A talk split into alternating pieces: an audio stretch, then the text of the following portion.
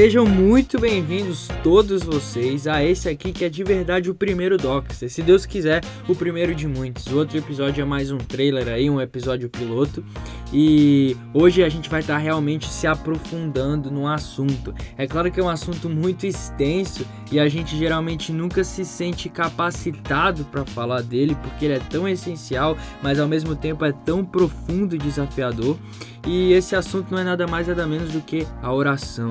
Então hoje a gente vai estar debatendo aí e trazendo um excelente convidado, Matheus Lapa, para a gente estar conversando um pouco mais e se aprofundando na teologia por trás aí da oração e por que nós temos negligenciado tanto esse que é realmente um mandamento e uma parte fundamental da nossa caminhada. É, tem um autor que eu gosto muito, Andy Wright, a gente até vai citar ele durante o episódio, e ele tem uma frase muito boa em uma dessas pregações que ele fala que a oração, se o cristão não ora, é porque ou ele não leva Deus a sério, ou ele não quer que Deus leve ele a sério. Então, realmente, nós precisamos conversar sobre isso e nós precisamos entender é, o que está por trás dessa prática tão antiga e inerente de todos os seres humanos. Falei bonito agora. Bom, sem mais enrolação, vamos logo para o nosso papo que está muito bom.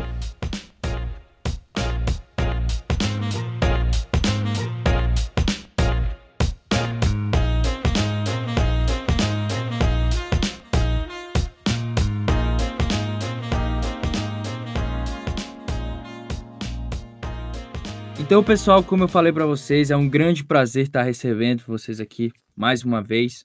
Esse aqui que é de verdade o primeiro episódio, né? E hoje a gente está com um convidado muito especial. O Doxa, por natureza, já é internacional, mas hoje a gente está mais internacional ainda, porque a gente tem um convidado que está falando diretamente aí do Canadá. Então, Matheus, eu vou deixar você se apresentar. Fala para a gente é, qual o trabalho que você está desenvolvendo aí e um pouquinho mais sobre você e a gente vai poder entrar no nosso papo de uma vez. Fala pessoal, muito bom estar aqui com vocês. Eu sou o Matheus Lapa, casado com a Eduarda, atualmente morando no Canadá. Estamos é, finalizei aqui, né, um, o curso na faculdade de liberal arts e dentro desse processo de estudo surgiu de modo muito orgânico uma igreja na nossa casa que foi crescendo. Então, nós estamos hoje também, após terminar esse período de estudo, estamos ingressando nesse processo de implantação da igreja aqui, Mevan, aqui no Canadá e nós estamos muito, muito felizes por esse tempo. Tem sido um tempo verdadeiramente muito desafiador, mas também muito enriquecedor, porque nós temos visto o Evangelho de Deus em ação, né? O Evangelho que é poderoso para salvar vidas, transformar realidades. Então é um privilégio é, gigantesco poder trabalhar e cooperar na obra do Senhor. Amém, amém. Muito bem, falou, falou bonito. é, e não, Matheus, é realmente uma alegria estar recebendo você aqui e a gente falar sobre um tópico e um tema, né, tão importante e que muitas vezes tem sido bastante negligenciado em muitas comunidades, até pelo fato dele ser extremamente desafiador por natureza, né? Então, uhum. Matheus, quando eu estava conversando com você sobre a gente fazer o primeiro episódio sobre oração, você comentou comigo que estava escrevendo, né, um e-book para sua comunidade que você falou, né, que está nascendo aí a igreja. E tá aí, esse podcast vai ser mais um incentivo para você terminar de verdade o livro, que agora mais gente vai querer ler. É, e eu lembro que você me falou que o título, né, me chamou bastante atenção, que é Antes de Tudo. Então, a primeira pergunta que eu queria fazer para você é o que vai realmente guiar a nossa conversa. Por que colocar tanta ênfase na oração? Por que ela é tão central e por que a gente considera ela um dos primeiros passos aí da caminhada cristã é, para a gente? Muito boa pergunta, Mateus. E eu quero responder ela com uma frase de João Calvino. Né? João Calvino, reformador, ele desenvolveu é, uma obra, né, um masterpiece da religião cristã, as institutas da religião cristã, e dentro da sessão onde ele aborda a, as práticas devocionais né, da oração, é, por exemplo, ele fala que a oração é o principal exercício da fé. Né? Então, a oração, ela sempre será o meio pelo qual a fé verdadeira ela vai se expressar. Então, a vida de oração, ela sempre vai ser reveladora, porque ela sempre vai mostrar quem nós somos e onde nós estamos. É por isso que nós precisamos entender, compreender o lugar da oração nas nossas vidas. É, é por isso que o título do livro e também acredito que desse podcast ele é sugestivo. Por quê? Porque ele nos chama a atenção para resgatar o lugar correto da oração nas nossas vidas, que é antes de tudo.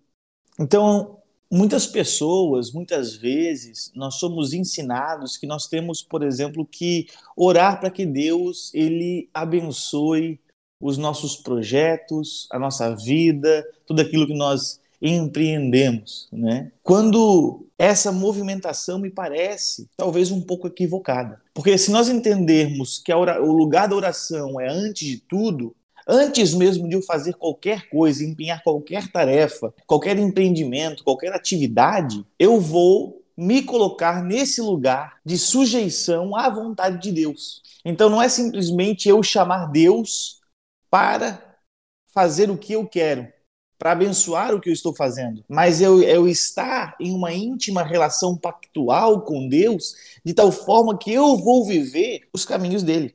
E é muito legal esse ponto que você abordou agora, que a gente vê que realmente a teologia de Calvino ela é centrada na glória de Deus, né? Isso. E não poderia ser diferente na questão da oração, né? Então, o que muitas vezes nos tem sido passado e que é uma realidade é, para muitas pessoas, é uma oração na qual ela é centrada em nós mesmos, né? A clássica lista de pedidos, a, a lista de compra do supermercado, né? Que você leva para Deus ali as coisas que você quer e você pede para Ele realmente abençoar os seus projetos, aquilo que você está fazendo, coisas que você precisa naquele momento, né? Enquanto a função primária da oração é outra, que é exatamente esse ponto que você trouxe agora da, da intimidade, da mudança em nós, né? E, e, aqui eu lembro de uma frase do, do famoso, né, o célebre escritor uh, inglês C.S. Lewis, que diz: uh, Agora eu sei, Senhor, por que não me respondes? És a própria resposta. Perante a tua face, as dúvidas desaparecem. Haveria outra resposta que me satisfizesse? Né? Então, nas profundezas da oração, nós podemos ser satisfeitos no Senhor. E aqui é, se encontra a chave que John Piper vai trabalhar muito bem em um dos seus livros. Ele diz: quanto mais satisfeitos estivermos nele, em Deus, mais glorificado ele será em nós. Então, vê, o nível da glorificação dele em nós é determinado pelo nível de satisfação que nele encontramos. Exatamente, exatamente. Esse livro, né, dele, o, o Em Busca de Deus, Realmente Isso. me impactou muito nesse sentido, porque querendo ou não, a oração ela é um dever na vida cristã, né? É um mandamento para a gente, a gente precisa orar. Então, às vezes ela vem muito com esse peso de carga, né? Sim. Mas o Piper realmente abre os olhos da gente e mostra isso que já está revelado nas escrituras, né? Que na oração a gente pode desfrutar da mais íntima relação com Deus e, consequentemente, do maior, da maior satisfação nele, né? E isso, isso, vai afetar nossa relação com todas as coisas, porque Deus deixa de ser um. É, ele usa bastante essa frase, né? Um estraga prazeres cosmos, né? E ele uhum. passa a se tornar o objeto de maior desejo dos nossos corações. E nós, nós precisamos encontrar essas profundezas do conhecimento de Deus. E para isso nós precisamos sair dessa visão superficial e dessa vida superficial é de oração. Né? E entender que na oração nós somos preenchidos de tal forma que nós estamos desempenhando parte é, daquilo que fomos criados para fazer. Então, 1 Samuel 12, 23 diz: Quanto a minha pessoa, longe de mim de pecar contra o Senhor, deixando de orar por vós. Quando nós saímos desse lugar da oração, estamos pecando contra o Senhor porque não estamos desempenhando aquilo que fomos chamados, parte do nosso chamado de ser humano, que é entrar nessa relação íntima e pactual com o Senhor. E, e a fé verdadeira, ela vai nos levar para esse lugar, para essa relação com o Deus Criador. E é por isso que ela sempre vai se expressar, como disse Calvino, por meio da oração, por meio do, do, do, relacionamento pactual com o Senhor. E é por isso que nesse lugar nós vamos encontrar deleite e satisfação no Senhor como nós nunca encontraríamos em qualquer outro lugar. Entende? Uhum, sim, esse ponto que você trouxe, realmente do pecado, de não estar fazendo aqui, não estarmos fazendo aquilo que nós fomos criados para fazer, como a Confissão de Westminster traz, né? É, viver para a glória de Deus, quando a nossa oração, o, cora o coração que a gente traz para oração, ela revela também o nosso pecado e a idolatria do nosso coração, né? É, isso é muito interessante porque é, eu acredito que essa foi uma das grandes perdas que a igreja sofreu nos últimos tempos. É justamente esse entendimento que você trouxe. Como Calvino vai dizer, né, o coração humano é uma fábrica de ídolos e nós constantemente criamos ídolos e chamamos esses ídolos de Deus. E esses ídolos são obrigados a, a, responder todos os pedidos que nós fazemos para eles. Então, às, vezes, nós criamos uma ideia de relacionamento com Deus aonde Deus ele tem que nos servir, aonde nós somos o centro do universo, né? Esse é a questão, a ideia do antropocentrismo, né? nós somos o centro do universo, de tal forma que Deus nos serve e não que nós servimos a Deus. E, e, o ponto que eu quero só fechar esse, esse primeiro pensamento, esse primeiro bloco, é que Deus, ele não precisa atender às nossas orações no sentido de que fazer com que aconteça o que nós queremos, o que nós pedimos. Mas o fato é que ele realizará quando os nossos pedidos estiverem alinhados com o que ele deseja fazer. Então Deus não precisa, mas quando nós estamos alinhados com ele, com a sua vontade, ele realiza o que nós pedimos. Exato. É a oração modelo que o Senhor nos deixa. Né? Você tocar na, na questão da oração do Pai Nosso, né? É, nos instruindo a orar que o reino dele viesse. E ali ele não está simplesmente nos dando um tipo de reza assim que nós devemos ficar repetindo e que não tem um próprio sentido ali nela, mas Jesus realmente quis dizer que as nossas orações elas elas uhum. têm poder de, de contribuir para o avanço do reino de Deus aqui na Terra, né? E muitas vezes quando nós não vemos aquilo se cumprir é, nos nossos olhos naturais, naquele momento que nós queremos, ou Deus responde de uma maneira completamente diferente, ou ele só vai responder anos depois, isso uhum. traz é, descontentamento né, uhum. na oração e, e, traz esse problema. Mas a nossa oração é sempre bom a gente lembrar e trazer isso à tona, ela não é em vão, principalmente quando se trata do avanço do reino de Deus e dos sofrimentos do mundo. E, e, é muito interessante esse ponto que, que, você, que você trouxe, que você fala, porque quando Deus ele revela a sua vontade para nós e ele deixou sua vontade revelada nas Escrituras, é, Deus não espera que a posição dos seus filhos, né, dos seus servos, seja ficar de braços cruzados, dizendo, como despreocupado, dizendo: Ok, se Deus disse que ele vai fazer, ele que faça. Né? Eu não tenho nada a ver com isso, só vou esperar. Mas Deus, ele nos envolve de tal forma dentro do seu plano, dentro da sua missão, que ele quer que nós sejamos cooperadores daquilo que ele disse que vai fazer.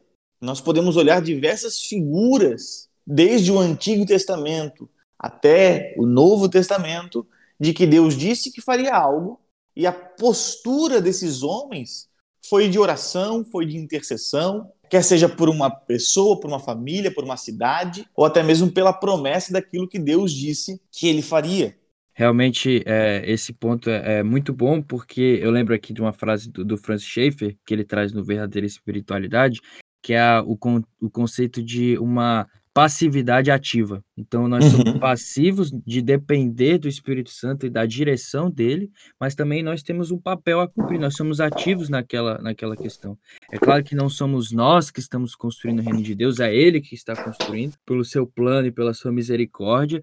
Ele escolheu homens também para capacitar e realizar esse projeto, esse grande projeto, né, que ele tem de redenção de toda a criação, né? Um outro ponto agora que eu queria encaminhar a nossa conversa é o fato de que tudo que a gente falou aqui até agora, ela traz, ela pressupõe esse acesso a Deus, né? E eu queria que você trouxesse um pouquinho de como essa relação se dá. Bem, é muito interessante nós pensarmos nisso, né? Porque quando nós olhamos dentro da, das escrituras, nós percebemos que não é todo tipo de oração que Deus aceita. E isso às vezes pode parecer um pouco chocante, né? É, para nós. Nós temos músicas que falam que Deus não rejeita oração, mas as escrituras nos mostram o tipo de oração que Deus aceita e de quem que essas orações elas são provenientes. A pergunta que tu que tu trouxe é esse pressuposto, né, uh, para um certo acesso à intimidade com Deus. E falando ali da oração do Pai Nosso, eu gosto muito da perspectiva que o, que o Wright traz em relação à oração do Pai Nosso, porque ele diz que a oração do Pai Nosso é a oração do novo êxodo, trazendo a lembrança dos filhos de Israel quando foram libertados né, do Egito, da escravidão, eles foram conduzidos por Moisés até o, o Monte Sinai, ali houve o recebimento das instruções do Senhor e até a entrada na terra. Então, o Wright vai dizer que essa oração, ela é a oração das boas novas e ela é a oração do novo êxodo. Então, Jesus, por meio da oração do Pai Nosso, ele está nos ensinando acerca da, dessa realidade do novo êxodo, que ele mesmo, como o libertador do, do povo de Deus, é, está é, promovendo.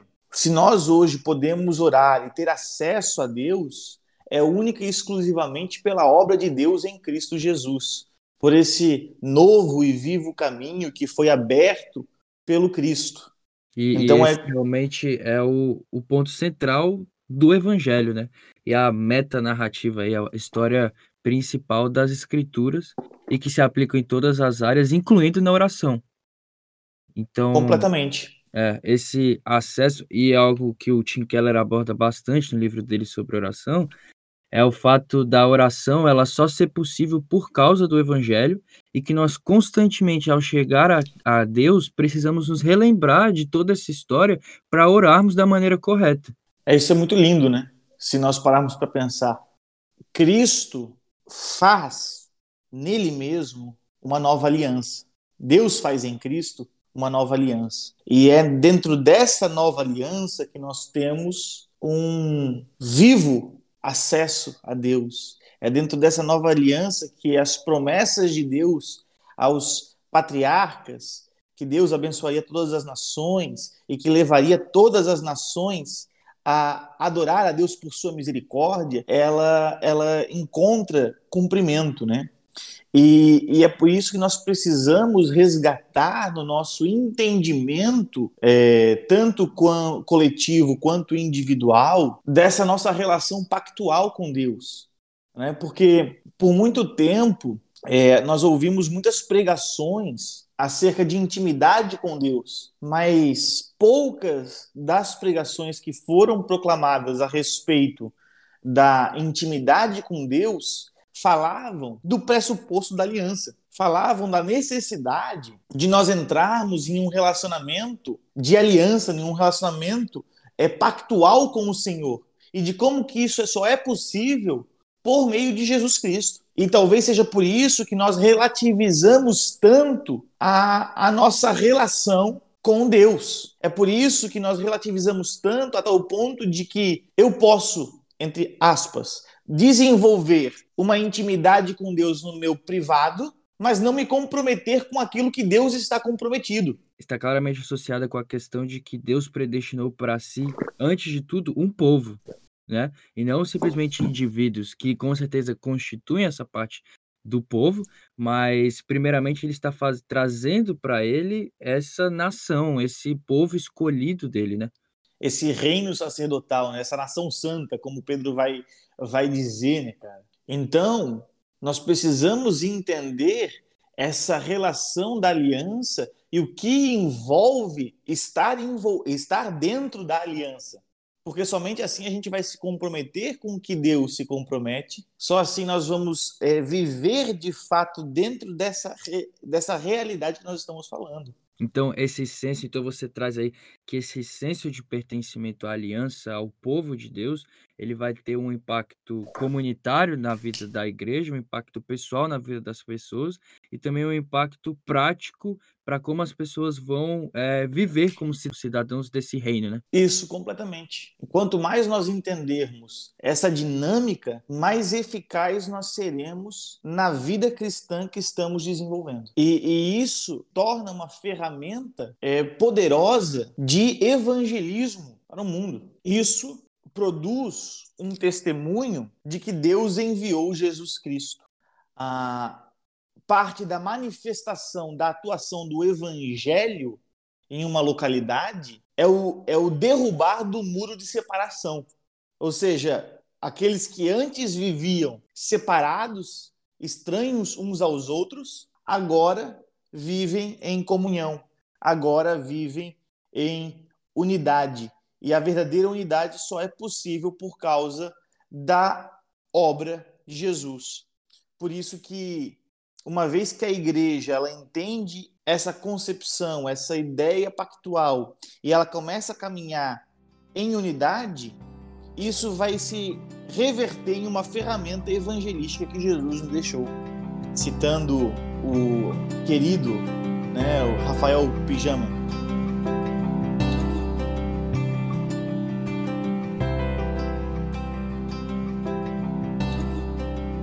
usando o exemplo né, de Paulo em Romanos 8, né, que o Espírito Santo geme e que toda a criação geme, né, aguardando realmente a manifestação do reino de Deus. E o ponto que eu queria trazer aqui era a gente explicar o porquê isso é o fato de que torna muitas vezes a oração tão desafiadora. A Bíblia nos mostra que a criação ela foi sujeita a corrupção de tal forma que ela geme, né? É, esperando a redenção e não somente a criação, mas nós também que recebemos o Espírito gememos, diz Paulo, né? Aguardando o dia da redenção, né? E, e a relação do povo de Deus com a criação, ou a identificação do povo de Deus com a criação se dá justamente por esse esse gemido, essa angústia, né? Que é a inconformidade dos filhos de Deus com a relação é, da presente era má, né? Como diz Paulo. Esse, esse gemido que Paulo diz é, na verdade, um anseio, é, na verdade, um clamor que os filhos de Deus eles possuem para a revelação do verdadeiro Senhor do mundo, que vai trazer justiça e juízo sobre a terra, que vai endireitar esse esse mundo que está fora dos trilhos, né? Romanos 8, ele Paulo ele vai é, recontar, né, a história do êxodo e, e trazendo isso ao clímax, né? Nós podemos ver que a, o povo que deixou o cativeiro, né? Por meio das águas do batismo, lá no capítulo 6, é, que se achegaram no Monte Sinai e que agora estavam sendo desafiados com a Torá, no capítulo 7, agora eles são levados pela presença divina do Espírito para serem desafiados no deserto, né, que é Romanos 12, é, 8, 12 a 17, para então a habitação, a herança, o Messias e todo aquele que crê nele tem participação, que é Romanos 8, 18 a 30, né? Uhum. Então ele, Paulo ele desenha toda essa essa imagem, esse imaginário da libertação do, do povo de Deus do cativeiro, recontando a história do, do Egito e agora chegando ao seu clímax, né? Chegando à realidade, não somente à sombra. E algo que, que fica claro dentro dessa passagem é que Jesus, ele é o verdadeiro Senhor e que ele está resgatando as pessoas dentro dessa dentro da presente era mal, né?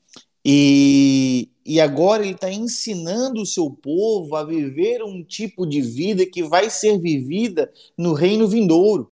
Então, o que eu quero contar com tudo isso? Porque o povo de Deus, ele é chamado para desenvolver aqui agora a vida que nós vamos viver de forma plena quando o Senhor retornar. Sim, hoje nós vivemos como que por um espelho. Hoje nós vivemos ainda é, é, em sombra, em aguardo da realidade que vai vir. Mas nós, como pessoas redimidas e resgatadas da escravidão, da corrupção, né, nós somos chamados a sermos agentes de cura para esse mundo doente, de transformação para esse mundo é, é, quebrado. Né? E aqui eu lembro as palavras de Jesus. Jesus ele disse: Olha, no mundo tereis aflições, mas tem de bom ânimo porque eu venci o mundo. Olha que interessante. Jesus ele não diz para os discípulos que ele venceu as aflições. Ele diz que ele venceu o mundo. E o meio pelo qual ele venceu o mundo foi suportando as aflições. Exato, exatamente. E, e esse realmente é o chamado ali de Romanos 8,17, né? Que, que traz esse entendimento, né? De que se com ele sofremos, também com ele seremos glorificados, né? E aí uhum. que se trata a natureza dos filhos de Deus e herdeiros de Deus, né? Fica mais evidente o que Paulo vai trazer em Romanos 8, 26, de o fato de que nós não sabemos orar como convém, né? e que o Espírito intercede por nós e que ele nos ajuda, né, e nos guia, e, e nisso se manifesta, né, realmente aqueles que são filhos de Deus, o Espírito Santo como o guia deles, né, nos guiando para realmente nós orarmos de acordo com a vontade de Deus. Uhum. E para isso eu trago, a gente já finalizando a nossa conversa, né, para a gente trazer realmente esses conselhos para a gente hum. conseguir desenvolver uma vida de oração mais intensa, mais constante e que realmente glorifique a Deus. Eu acredito, Mateus, que o primeiro passo para nós é, nos aprofundarmos nessa vida que o Senhor nos chama, essa vida de oração, e, se, e entrarmos nesse lugar onde a oração seja de fato, antes de tudo, nossa, nossa vivência, é nós entendermos o Evangelho do Senhor e nós entendermos a, a, a estrutura pactual. Né? Esse é o primeiro ponto. Nós precisamos entender a aliança de Deus.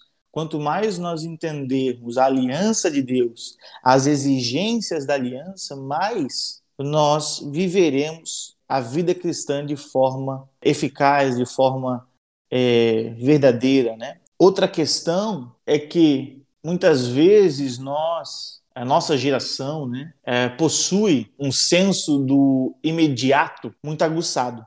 Então nós queremos tudo para ontem. Então nós não queremos simplesmente desenvolver um hábito, uma liturgia cotidiana que vai nos formando é, tempo a tempo. Nós queremos as megas e ultras orações, né? Nós queremos as orações de oito horas. Quero passar oito horas no meu quarto orando, porque eu li tal livro e o cara fazia isso. E não é assim que o ser humano funciona. Uhum. O uma ser humano. De, uma espécie de fórmula, né?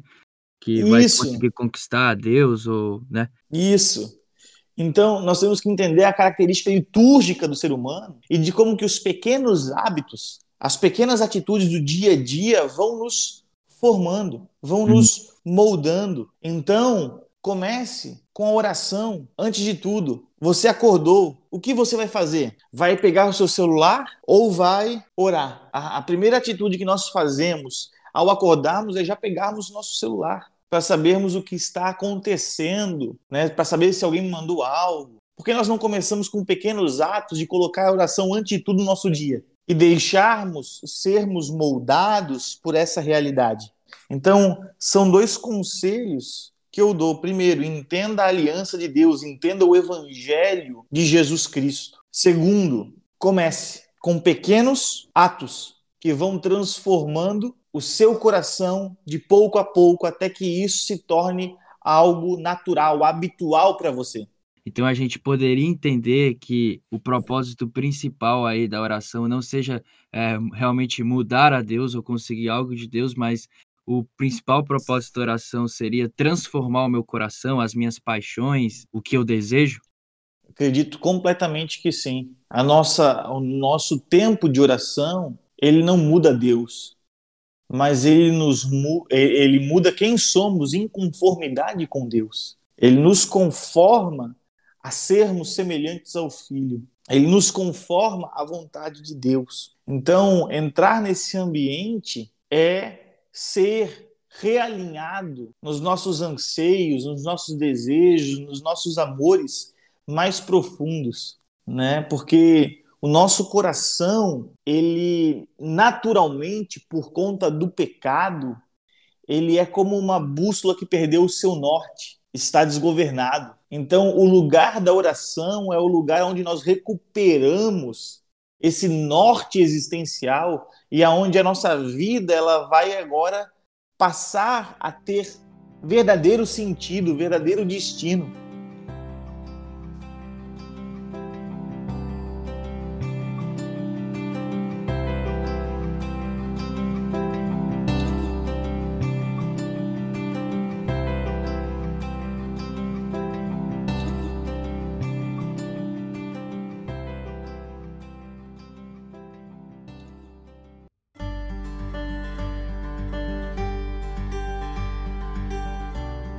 Muito bom essa conversa, a gente conseguiu entender um pouco mais, né? A gente só tocou, né, um pouquinho da superfície aí, da profundidade que existe por trás da oração. Às vezes a gente trata, e é comum, né? As orações elas são quase como um instinto natural de todo ser humano, principalmente quando a gente está em, em, certos problemas, é, em situações complicadas, nós temos essa tendência natural de, de orar, de apelar para alguma divindade superior, né?